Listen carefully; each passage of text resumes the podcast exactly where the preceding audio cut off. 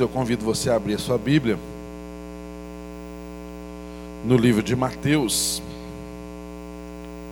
capítulo 5.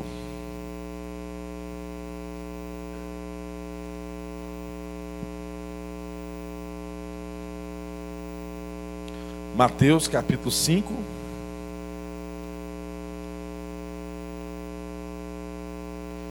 Nós estamos estudando aí o Sermão do Monte nessa nova série intitulada Caminho da Felicidade.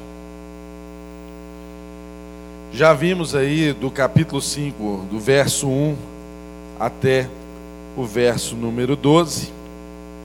E hoje, com a graça de Deus, pretendo, pretendemos continuar aqui do verso 13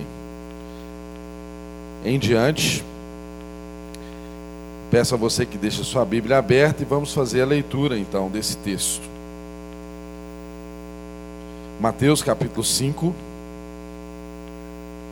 verso 13. Está escrito aí: Vós sois, vós sois o sal da terra. E se o sal for insípido, com que se há de salgar? Para nada mais presta, senão para se lançar fora e ser pisado pelos homens. Vós sois, vós sois a luz do mundo. E não se pode esconder uma cidade edificada sobre um monte. Nem se acende a candeia e se coloca debaixo do alqueire, mas no velador, e dá luz a todos que estão na casa. Assim, resplandeça a vossa luz diante dos homens, para que vejam as vossas boas obras e glorifiquem o vosso Pai que está nos céus. Curva a sua cabeça e ore comigo. Paizinho, nós te agradecemos, porque o Senhor tem nos ensinado com tanta graça através desse púlpito e através de tantas pessoas, o Senhor tem cuidado de nós, através do ensino da tua palavra. E nessa noite, Deus, nós queremos nos expor novamente às Escrituras Sagradas, pedindo a Ti, Deus, que quebre qualquer impedimento que haja no nosso meio, para que a Tua vontade seja compreendida e para que a Tua vontade seja verdadeiramente ensinada. Em nome de Jesus, Deus, derrame unção, derrame graça, derrame sabedoria, derrame amor, derrame compaixão, misericórdia. Deus, que o ensino, Deus, que o Senhor trouxer às nossas vidas nessa noite, possa encontrar espaço nos nossos corações, nas nossas mentes, Senhor. E seja algo transformador em cada vida que entrou neste recinto. Algo transformador, Senhor nós desejamos, estamos desejosos de sair daqui nessa noite com a consciência de que fomos verdadeiramente transformados. Deus venha falar aos nossos corações. Para isso, quebre qualquer impedimento, Senhor. Quebre qualquer deficiência de quem comunica. Quebre qualquer tampão que tenha nos ouvidos de quem ouve. Dá nos ouvidos que ouçam Ó Espírito Santo de Deus, fale e nos capacite a ouvir a Sua voz. Em nome de Jesus e para a Tua glória, enche este lugar da Tua influência, da Tua presença. Que haja aqui no nosso meio, Deus, nessa noite, uma ambiência adequada, uma atmosfera adequada, a manifestação da Tua graça, com pessoas ávidas por comer, por se alimentar da tua palavra, por pessoas que tenham sede de ti, Jesus. E para isso, Deus, abençoe as vidas que aqui estão e todas aquelas que servem. Abençoe-nos, ó Deus, para que não haja no nosso meio nenhum tipo de interferência que nos tire, Deus, do caminho que o Senhor traçou para essa noite as nossas vidas. Nós oramos, Deus, crendo na tua graça. Nós oramos crendo na tua manifestação nós oramos crendo no teu cuidado. E o fazemos em nome daquele que é nome sobre todo nome. Naquele que, apesar de ser nome sobre todo nome, não teve por usurpação ser igual a Deus. mas a si mesmo se entregou, assumiu a forma de homem, se humilhou, desceu ao nosso nível, padeceu todas as coisas que um homem padece e venceu todas elas sem pecado.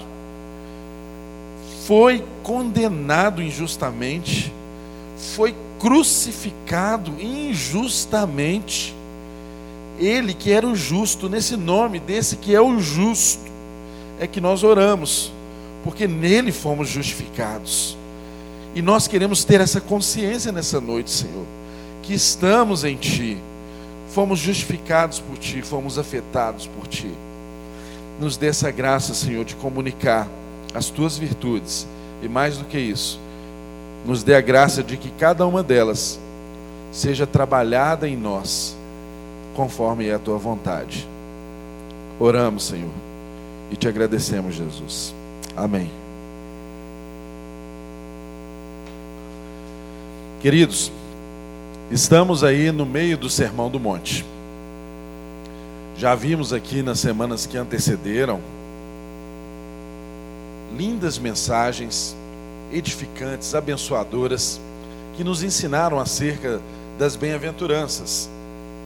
Nós sabemos que o Sermão do Monte é onde o próprio Jesus ensina aqueles que são mais chegados aos seus discípulos, quando ele subiu ali no monte, se assentou para ensinar, os discípulos se aproximaram dele, ele começou a ensinar para os seus discípulos.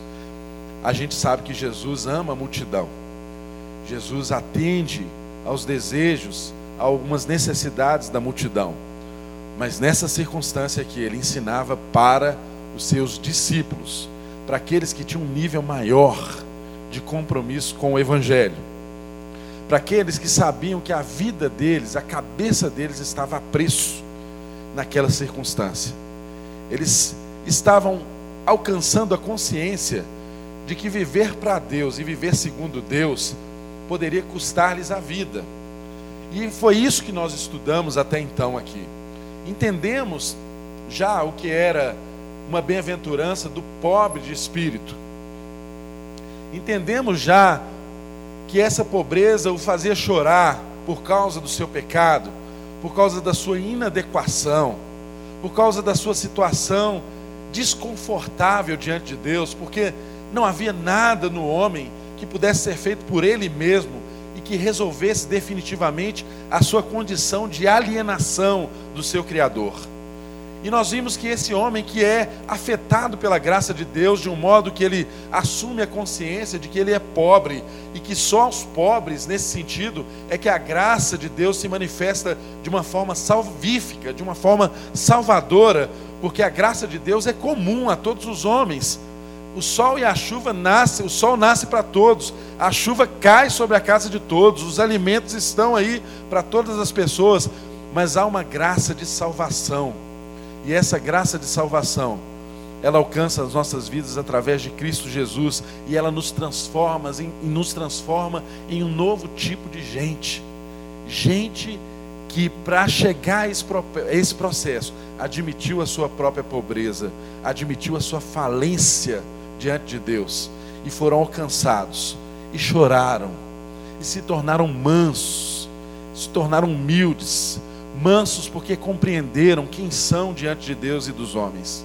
E uma vez que souberam quem são, tiveram uma imagem adequada do que verdadeiramente são, passaram então a saber tratar o seu próximo com compaixão, com amor, com misericórdia, sendo misericordioso, entendendo a miséria do coração das outras pessoas, exatamente porque entendemos quem somos em Deus e sabemos da nossa miséria e já choramos por nossa miséria.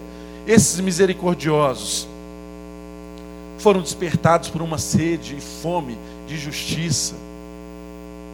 Esses misericordiosos foram limpos em seus corações e por isso vêm a Deus. E esses misericordiosos são perseguidos esses limpos de coração são perseguidos por causa da justiça de Deus. É tão interessante. Nós percebemos que muitas das perseguições que nós vivemos nos dias de hoje, e nós chamamos de perseguição, na verdade não são. Não são perseguições. São consequências de atos inadequados que nós praticamos na nossa vida. Mas não são necessariamente por causa da justiça de Deus. O sermão nos leva a essa reflexão. Muito do que sofremos não é por causa da justiça de Deus. Não é uma perseguição por causa de um caráter transformado segundo Deus, mas por causa das nossas falhas de caráter. E o que Jesus está fazendo aqui no Sermão do Monte é forjando em seus discípulos um caráter equilibrado, um caráter desejado. Por isso que isso é felicidade, porque não é felicidade segundo o ponto de vista dos homens. Não é felicidade segundo aquilo que traz prazer aos homens, mas é felicidade segundo o ponto de vista de Deus. É felicidade porque chorar, admitir a sua pobreza, ser domado, domesticado, se transformar em manso, humilde, isso é felicidade para Deus. Deus gosta dessas coisas. E nós, como filhos de Deus, temos que aprender na vida a gostar das coisas que Deus gosta. Porque se você não gosta das coisas que Deus gosta, o céu vai ser um lugar terrível para você. O céu vai ser um inferno para você. Porque Deus gosta de coisas que você não gosta. E nós estamos aqui nessa terra para aprender a gostar das coisas que Deus gosta. Me desculpem ser tão direto, mas a realidade é essa. Nós estamos aqui em treinamento. Deus está nos aperfeiçoando, porque senão seria para Ele mais eficaz e mais inteligente até salvar você e te fulminar e te levar imediatamente. Ele não precisaria ficar perdoando pecado, ele não precisaria ficar dando uma segunda chance, ele não precisaria te ensinar nada, estava tudo pronto e acabado. Mas não é esse o processo.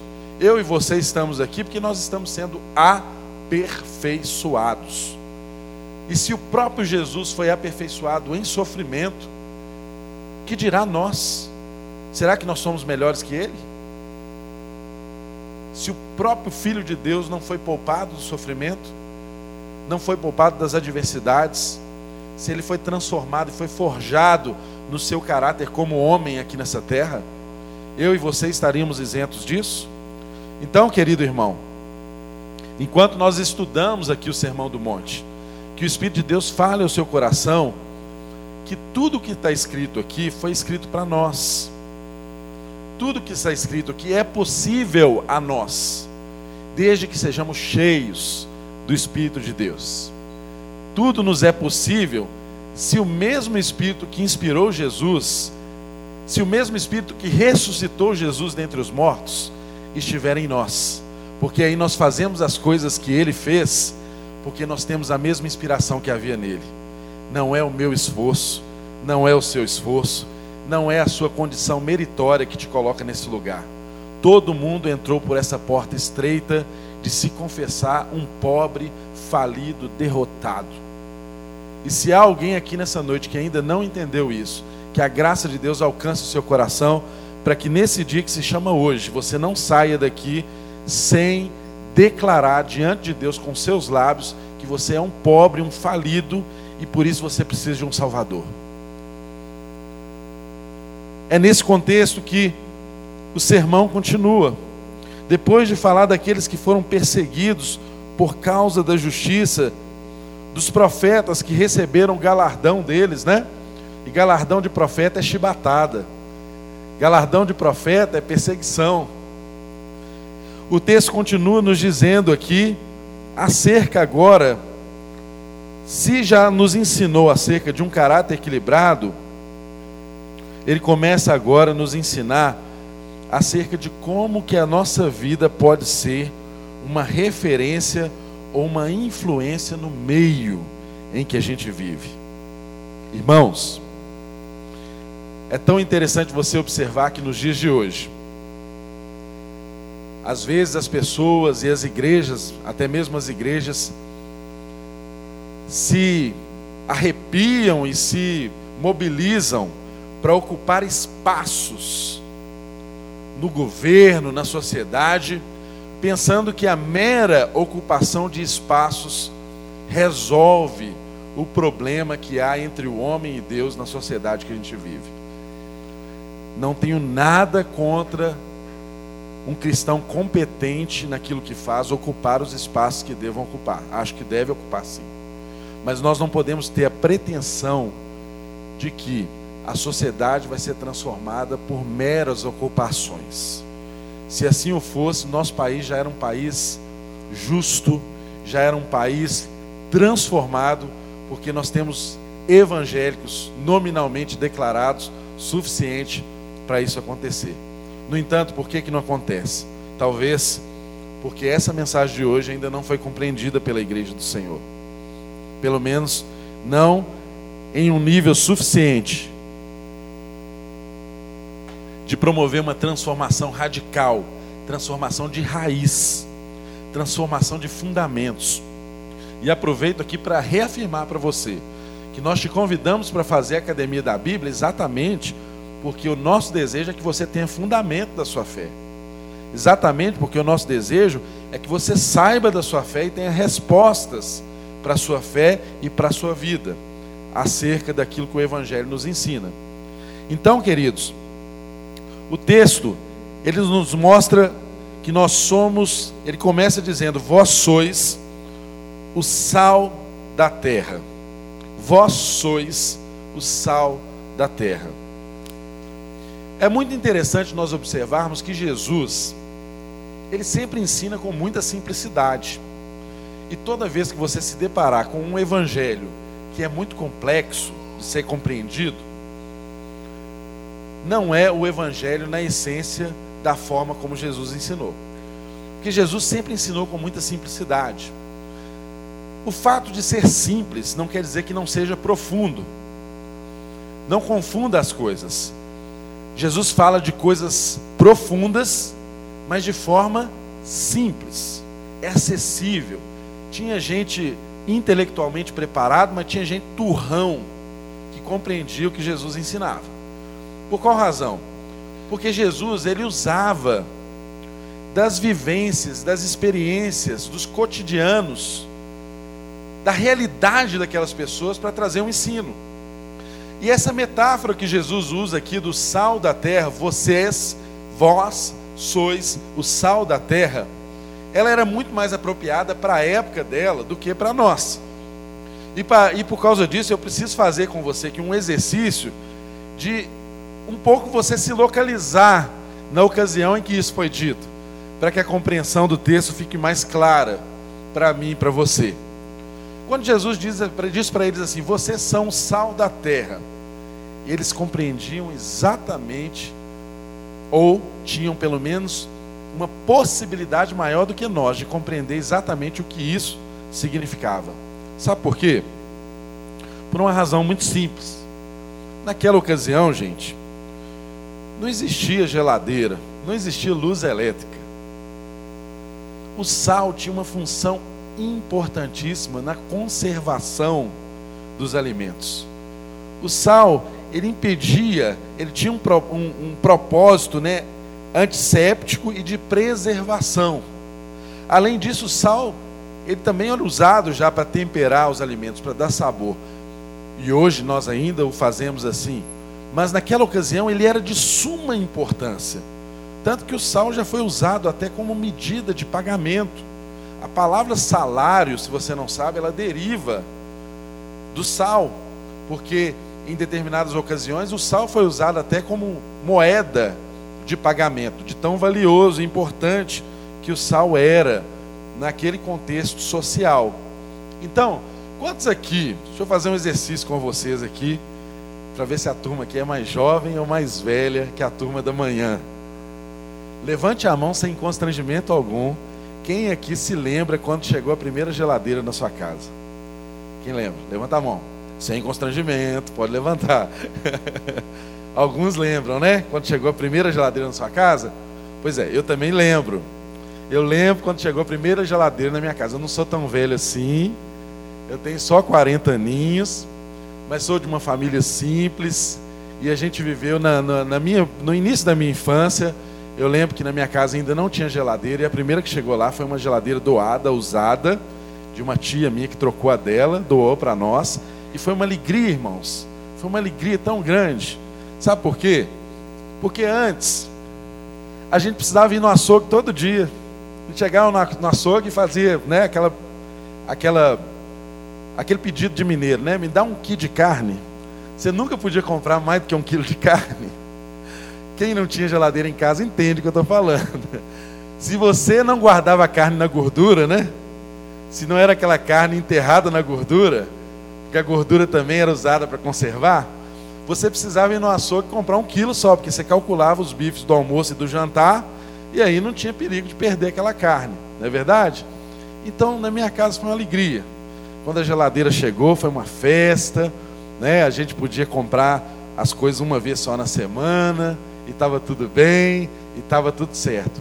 Pois bem, Jesus, nesse contexto, o sal era de suma importância, e as pessoas que estavam ao redor dele entendiam do que ele estava falando. Gente, certamente Jesus lembrou-se da mãe dele, eu não posso dizer certamente, mas possivelmente ele lembrou da mãe dele salgando peixe para guardar, né? usando sal para temperar os alimentos. Então, era uma metáfora extremamente acessível ao universo daquelas pessoas. De igual modo, quando ele fala que nós somos, vós sois a luz do mundo, quando ele diz assim, vós sois a luz do mundo, Jesus também está usando, gente, de uma metáfora que é acessível àquelas pessoas a luz tinha uma importância fundamental. Não tinha luz elétrica, naturalmente se usava lamparinas com óleo, não é? E era importante que aquelas lamparinas tivessem um lugar especial para ser colocada para que ela iluminasse todo o ambiente. As casas naquelas circunstâncias não eram é, tão arejadas e com tantas janelas para ter penetração de luz como é nos nossos dias, né? Hoje em dia você vai construir uma casa, o arquiteto vê a posição do sol, ele planeja né, como que vai ser as aberturas da sua casa para que ela seja bem iluminada e tal. Naquela circunstância não. Então até mesmo durante o dia, em muitas circunstâncias era necessário usar a lamparina. A luz era fundamental para se cozinhar um alimento à noite. Imagine só, se não tivesse uma lamparina ali com uma luz, né, ou um fogão a lenha aceso, não dava nem para fazer comida, não dava nem para cozinhar. Então Jesus está usando aqui de elementos que eram extremamente comuns àquela cultura, à situação que aquelas pessoas viviam. E nós precisamos aprender com o ensino que ele está trazendo a partir dessa ambiência, a partir dessa questão que ele traz ali para os seus discípulos. Do que que Jesus está falando, gente? Quando ele fala que nós, vós, sois o sal da terra e vós sois a luz do mundo, ele está falando de uma coisa muito importante que precisa ser compreendida por nós. Nós, como igreja, muitas vezes somos motivados a sermos grandes e, como eu dizia, a ocupar espaços. Mas nós, como igreja, como discípulos de, como discípulos de Jesus, precisamos entender que nós não precisamos necessariamente ser grandes. Por mais que ser grande pode não ser um problema, o que é importante é que devemos ser sempre influentes. Devemos ser sempre relevantes. E há diferença entre ser grande e relevante. Nós podemos ser grandes e não ter relevância nenhuma. E podemos ser pequenos e sermos influentes. Tanto que o Evangelho chegou a mim e a você por causa de uma influência de uma igreja pequena. Não começou nada tão grandioso. Não tinham tantos instrumentos, muito pelo contrário. Eles tinham um custo altíssimo por declarar a fé deles. E através desses homens que deram suas vidas por essa fé, nós fomos alcançados pelo Evangelho da graça de Deus. Então, Jesus está falando aqui, através dessas imagens, acerca de influência que os seus seguidores deveriam exercer no mundo. O que ele está nos ensinando aqui, olha, como alguém que anda comigo, que compreendeu qual é o caráter equilibrado que Deus deseja dessa pessoa, que viu em mim a manifestação desse caráter equilibrado, porque Jesus era um mestre que não ensinava as pessoas a fazer coisas que ele não fazia. Quando ele ensinava que o discípulo dele deveria ser manso, ele tinha autoridade para dizer assim: olha, pode vir em mim, se você estiver cansado e sobrecarregado, porque eu te aliviarei. Toma sobre você o meu jugo e aprende de mim, porque eu sou manso e humilde de coração. E só ele podia falar isso, trazer esse ensino autocentrado sem ser arrogante.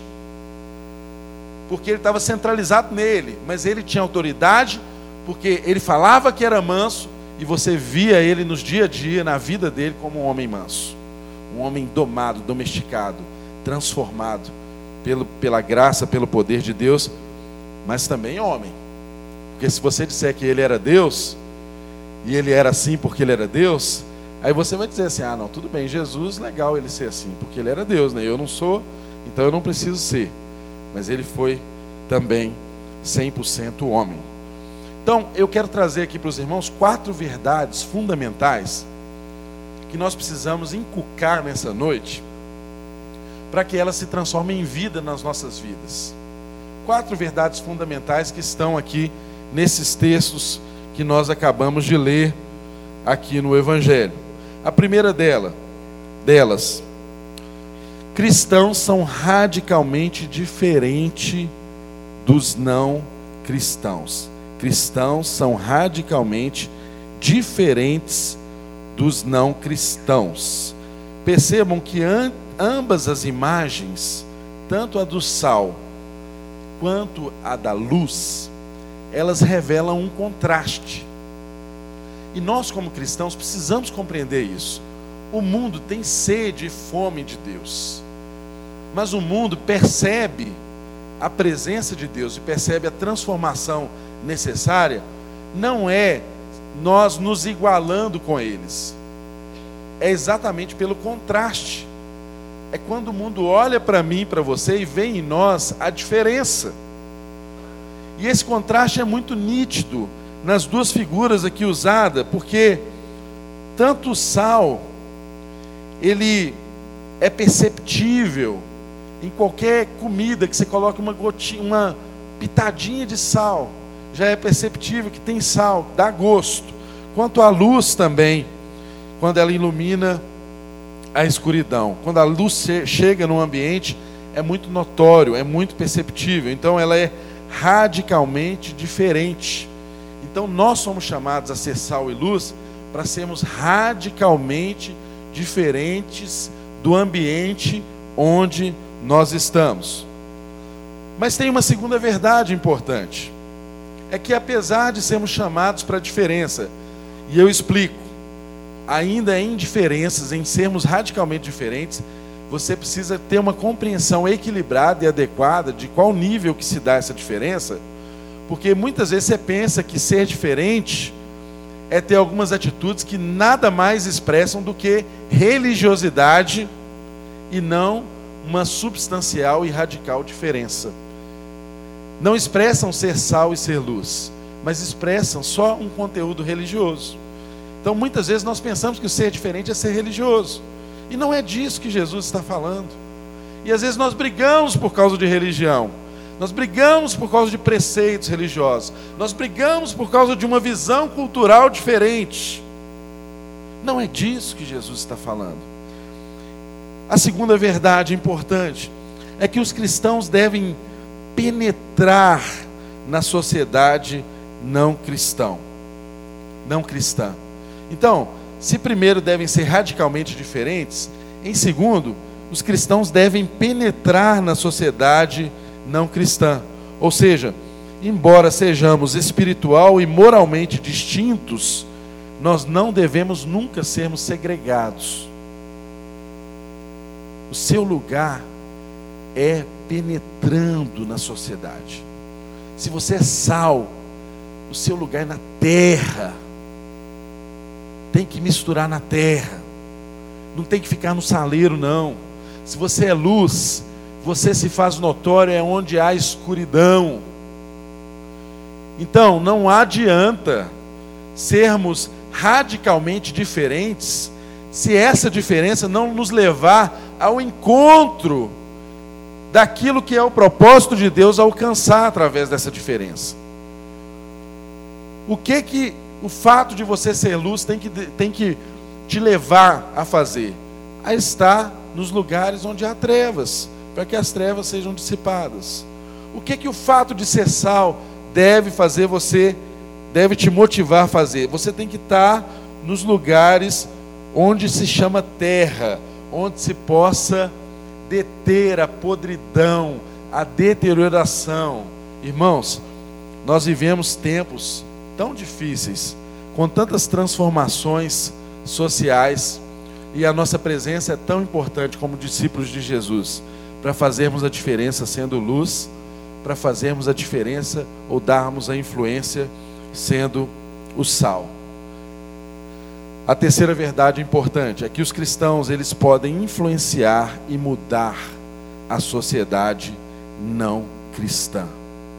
Percebam que tanto a luz quanto o sal eles mudam o ambiente onde eles estão. Mudam o ambiente.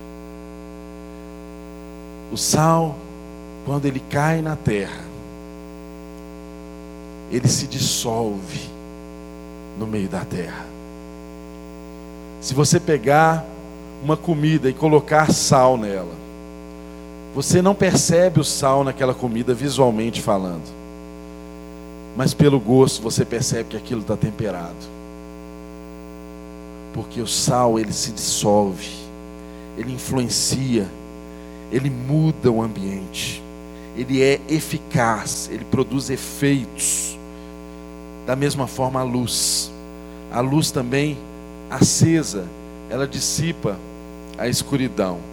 Olha, o sal, talvez você pense assim: olha, a sociedade está tão depravada, tão deteriorada, que às vezes o coração da gente fica até um pouco sem esperança. A gente, como cristão, que carrega valores, que carrega uma mensagem, a gente começa a olhar ao nosso redor e falar assim: não tem jeito, não tem jeito para esse mundo tem que acabar. Jesus volta logo, destrói tudo isso, faz tudo novo. E aí isso às vezes te leva para apatia. E te leva às vezes para mornidão, te leva às vezes para indiferença no modo de você não ter atitudes que influenciam o meio que você está. Se a sociedade, gente, está se apodrecendo, talvez você pense assim: ah, não adianta jogar sal em carne podre já pereceu, já foi. Não vai servir mais. Mas saibam, o sal, mesmo na carne podre, ele impede que as bactérias continuem se proliferando. E quando eu e você entramos numa sociedade que já está de mal a pior, influenciamos vidas e pessoas que talvez aos olhos racionais não tenham mais esperança. Meios, sistemas, formas de pensar.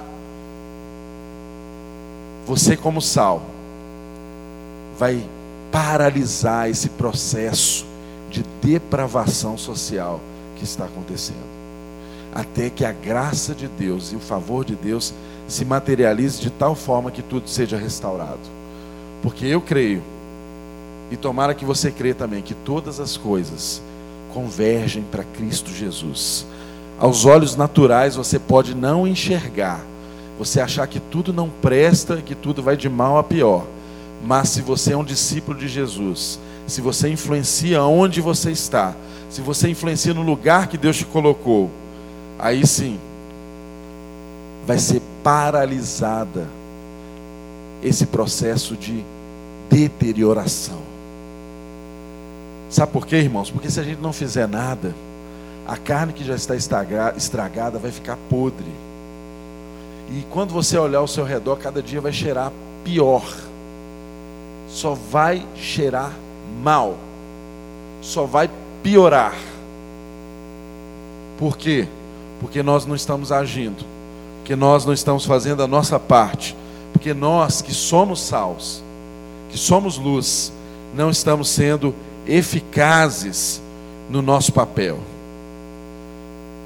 E é tão interessante que o texto, quando fala de luz, ele fala assim: não se pode esconder uma cidade edificada sobre um monte, nem se acende uma candeia, uma candeia e se coloca debaixo do alqueire, mas no velador, e dá a luz todo, a todos ali naquela casa. Eu peço, apaga as luzes aí para mim, todas. Isso. Só para isso ficar registrado na sua memória. Pode apagar a minha aqui também. Ó. Quem souber onde é aqui, não é? Deve ser. É. Olha só, gente. Tudo é trevas aqui, não é? Está escuro. Mas saiba de uma coisa: trevas nada são. Sabe o que é trevas? Ficou mais trevas ainda, né? Sabe o que, são trevas? Trevas são, ou trevas é, ausência de luz. Acenda a sua luz aí, por favor. Eu tenho certeza que todos aqui têm uma luz para brilhar. Isso, vai acendendo. Isso, vai acendendo a sua luz. Todos aí que puderem, acenda a sua luz. Para isso ficar registrado na sua memória. Acenda a sua luz aí, acenda a luz. Deixa a sua luz brilhar. Deixa a sua luz brilhar. Resplandeça a sua luz aí. Isso. Acendeu a sua luz? Percebe a influência da luz nesse ambiente? Agora esconde a sua luz aí debaixo da cadeira. Só esconde ela debaixo da cadeira. E eu te pergunto uma coisa: tem luz aí? Mas ela influencia? Não. Pode acender a luz e pode acender as luzes nossas aí, por favor. Irmãos, isso é simples, mas é algo que nos ensina. Se você é aquilo que Deus diz que você é, e nós cremos que você é luz, luz do mundo, porque Jesus mesmo que disse isso, não sou eu que estou dizendo, está no Evangelho. Se você é luz, o fato o fato de você deixar de iluminar não significa que você deixou de ser luz. Às vezes a luz está colocada no lugar errado. Onde a luz tem que ser colocada? Nos lugares altos, onde ela ilumina. Assim é que a parábola, é assim que o texto está nos ensinando. Ela tem que ser colocada no velador, porque ela, ela vai dar luz às pessoas que ali estão naquele ambiente. Vocês são luz vocês são luz. O que o texto está dizendo não é que vocês serão luz, vós sois a luz do mundo, vós sois a luz do mundo. Agora, se nós somos luz, nós precisamos compreender que não é o que nós fazemos que ilumina os homens. Não é isso que Jesus está dizendo, que o que nós fazemos é que vai iluminar os homens, mas é quando a nossa luz começa a brilhar, aí as coisas boas que nós fazemos, porque nós somos criados em Cristo Jesus para boas obras. Quando a nossa luz brilha, as coisas boas que nós fazemos são vistas pelo mundo. Essa é que é a verdade. E há muita gente fazendo muita coisa, mas não há brilho. E por isso, esse muito fazer, se não há brilho, se não há luz, essa mesma coisa que se faz, ela não é vista. Mas ela não é vista, não no sentido das pessoas não perceberem, porque tem muita gente fazendo muitas coisas hoje, anunciando aos quatro ventos, na internet, nas redes sociais, eu estou dizendo que essa luz não brilha e essas coisas não são vistas aos olhos de Deus, porque elas não apontam para Deus. Compreende a diferença? Porque só pode apontar para Deus uma boa obra que é feita a partir de alguém que é, e porque é, faz, e não alguém que faz para ser. O sentido é diferente. O texto já nos garante que nós somos a luz do mundo. Ou seja, meu querido irmão, aquilo que você é é mais importante do que aquilo que você faz. E aquilo que você é é que ilumina aquilo que você faz e mostra para o mundo como um testemunho verdadeiro e fiel de que Deus é bom, de que Deus transforma, de que Deus é misericordioso, de que Deus é amoroso, de que Deus está redimindo todas as coisas e fazendo tudo nessa terra convergir a Jesus Cristo. Essa consciência tem que estar no nosso coração. Isso tem que mover as nossas vidas, porque isso faz a gente influenciar, isso faz a gente ser luz porque nós não fomos chamados para apatia, nós não fomos chamados para covardia, nós não fomos chamados para mornidão, nós somos chamados para influenciar. É isso que o Evangelho está nos ensinando. Vocês são luz, as trevas precisam ser dissipadas, onde a luz chega, a luz prevalece sobre as trevas. Brilha a vossa luz diante dos homens. É isso que o texto está nos ensinando.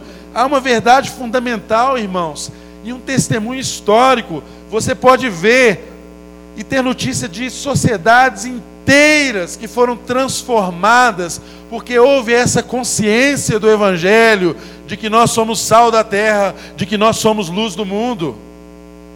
Há países inteiros que foram transformados por causa dessa consciência. Eu não sei se os irmãos sabem, mas a Holanda já foi um país miserável.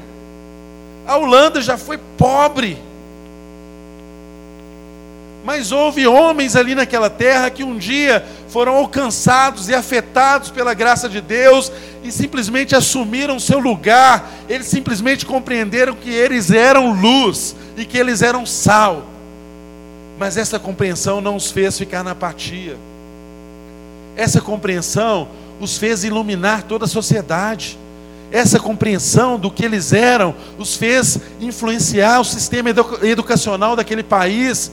Essa compreensão de que eles eram luz os fez iluminar a política daquele país. Essa compreensão do que eles eram os, os levou a aplicar princípios reformadores naquela sociedade, de um modo que a Holanda se transformou numa potência mundial. E isso pode acontecer conosco. Mas o movimento é inverso. Não é a gente criar partidos.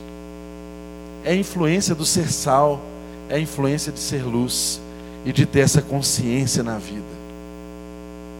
É isso que muda, meu irmão. É isso que transforma. Se você estudar a obra de Kuyper, você vai, você vai ver como que esse homem influenciou aquela sociedade de um tal modo que até hoje o Partido Cristão ali na Holanda, ele é eleito para os principais cargos no país, inclusive por aqueles que não são adeptos a todas as posições do cristianismo. Saibam vocês que até mesmo homossexuais são partidários e elegem aqueles que se candidatam pelo Partido Cristão, porque eles olham para eles e falam assim: olha, eu não concordo com eles em tudo, mas eu sei que eles são bons que eles são luz e que eles governam para o bem de todos. Isso é testemunho. Isso é ser sal, isso é ser luz, isso é transformador, isso é influenciar, isso é ser relevante. Outra verdade que está no texto aqui, que eu posso extrair, é que os cristãos devem conservar as características de cristãos. O sal ele deve reter a sua salinidade. Caso contrário, ele será condenado à inutilidade.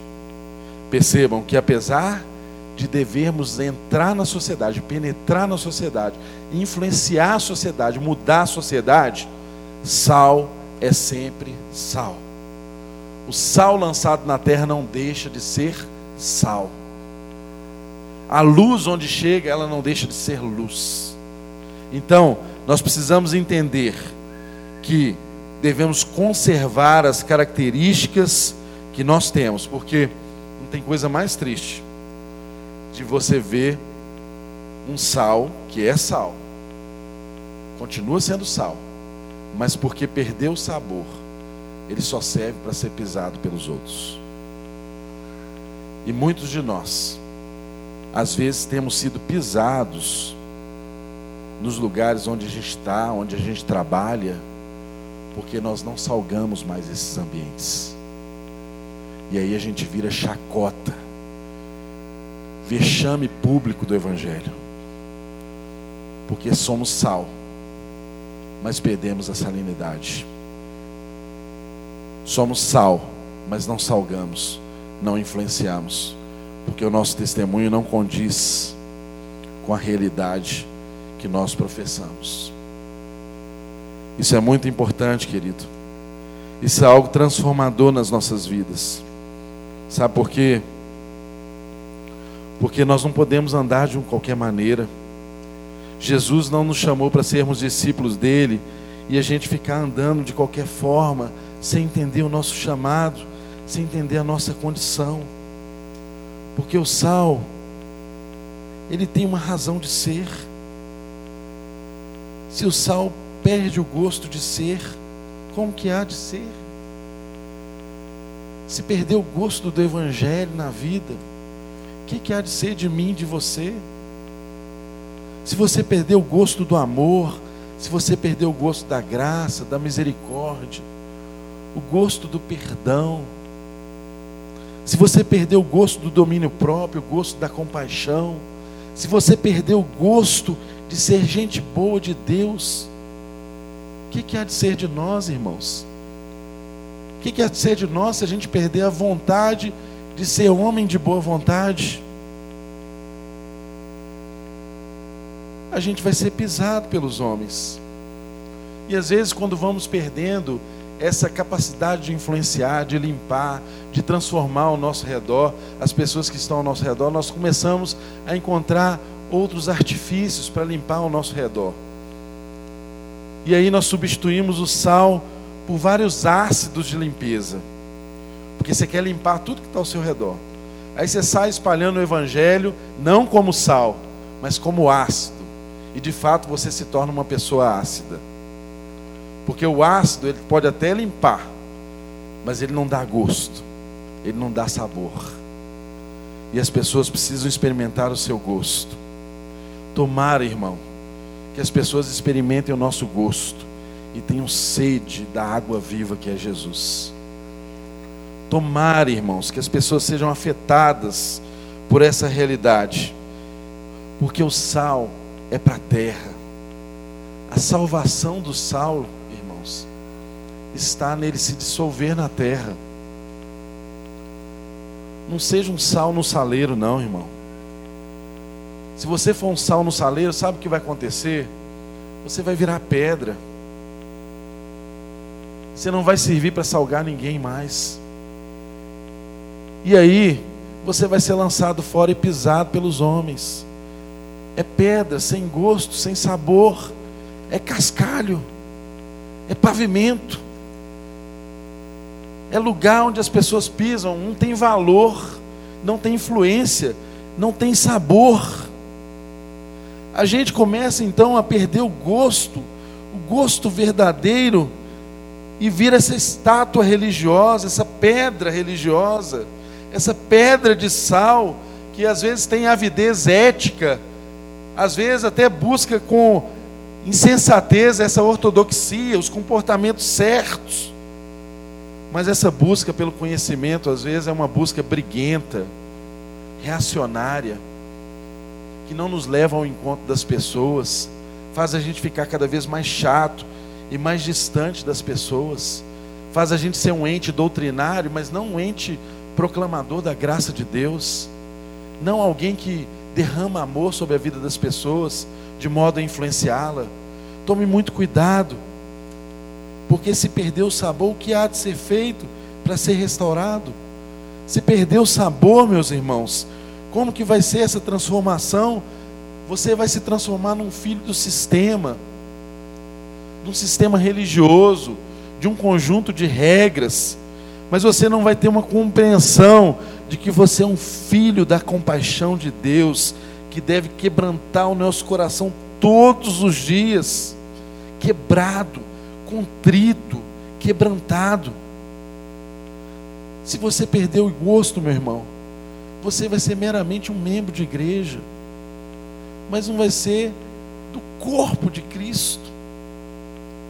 Se perder o gosto, meu irmão, você vai ser um crente, um cristão, mas não vai ser discípulo de Jesus. Isso não tem sentido, não tem razão de ser, nós não precisamos caminhar dessa forma. Que, que há de acontecer conosco? Talvez temos muitos aqui no nosso meio que possam ter perdido o gosto, possam ter perdido o sabor, possam estar andando até desanimados, de cabeça baixa, porque não conseguem expressar tudo aquilo que de fato são. Irmãos, se perder o sabor, o que, que há de ser feito? Que, que pode ser feito? Eu sei de uma coisa, irmãos, que Deus, Ele não converte instituições. Deus não converte CNPJ. Deus não converte incorporações. Mas Deus converte corações. Deus converte corações quebrantados e contritos. O próprio Espírito de Deus pode fazer esse trabalho hoje, na minha vida e na sua vida, para restaurar o sabor que foi perdido. Porque a salvação minha e sua é cair na terra, é ser sal na terra e quando eu tento me autopreservar, aí eu me perco. Porque a minha preservação está em morrer, dando gosto para a terra, em viver dando gosto para a vida de muitas pessoas, e não em ser uma pedra de sal, inútil, sem gosto, sem graça como restaurar? Como restaurar o gosto, o sabor de uma alma que perdeu o gosto depois de um dia ter sido salgado pelo Evangelho, depois de um dia de ter feito bem e se desencantou de tudo, desistiu de si? Como restaurar o gosto? O Espírito de Deus pode fazer isso em mim e você nessa noite. Ele pode nos fazer lembrar de onde nós caímos. Ele pode nos fazer lembrar que aquilo que Deus fez em nós é irrevogável. Está consumado, meu querido. O mesmo que diz que você é sal, que você é luz, ele consumou a obra dele na minha vida e na sua vida. Se ele diz que você é sal, que você é luz, creia. Creia. E viva essa realidade. Influencie onde você está. Seja influência. Influência do bem. Dê gosto à vida das pessoas que estão ao seu redor. Querido, que você seja aquele que quando você chegar, na empresa em que você trabalha, em vez de você separar os montinhos, as pessoas queiram estar perto, pessoas que queiram te tocar, as pessoas queiram sentir o seu gosto, porque ao sentir o seu gosto, ainda que seja um pouquinho só, vai brotar naqueles corações uma sede que só Jesus pode suprir. E eles, através de você, vão conhecer a água da vida, que transforma todo homem, que transformou você de um inútil em alguém que é capaz de influenciar vidas a se dobrarem diante do Rei do universo. Entenda, não saia daqui nessa noite sem ter essa consciência transformada. Você é o que Deus diz que você é. E o próprio Jesus diz: Você é o sal da terra. Você é a luz do mundo. Brilhe a sua luz diante dos homens. Transforme o lugar que você está. E de fato, de, algum modo, essa palavra transformou a sua consciência nessa noite. E você tem sentido saudades, saudades do tempo em que você salgava, em que você trazia gosto para as coisas ao seu redor. Se você tem sentido saudades do tempo em que você era aquele agente que paralisava os processos de podridão das pessoas que estavam ao seu redor. Se você tem saudade daqueles tempos em que você era gente, que as pessoas queriam estar perto, que as pessoas queriam abraçar, que as pessoas queriam conviver, e você se pergunta assim: onde que eu perdi essa capacidade, meu Deus? Nessa noite o Senhor diz para você que o sal, ele só tem gosto se ele tiver amor. O que dá sabor ao sal é o amor. O gosto do sal é o amor. É a alegria, a paz, a bondade. Se o sal perder o amor, ele vira algo imprestável. E eu tenho certeza que as pessoas que passam por você, o que elas precisam é experimentar o amor de Deus. Elas precisam ser regadas pelo amor e pela graça de Deus.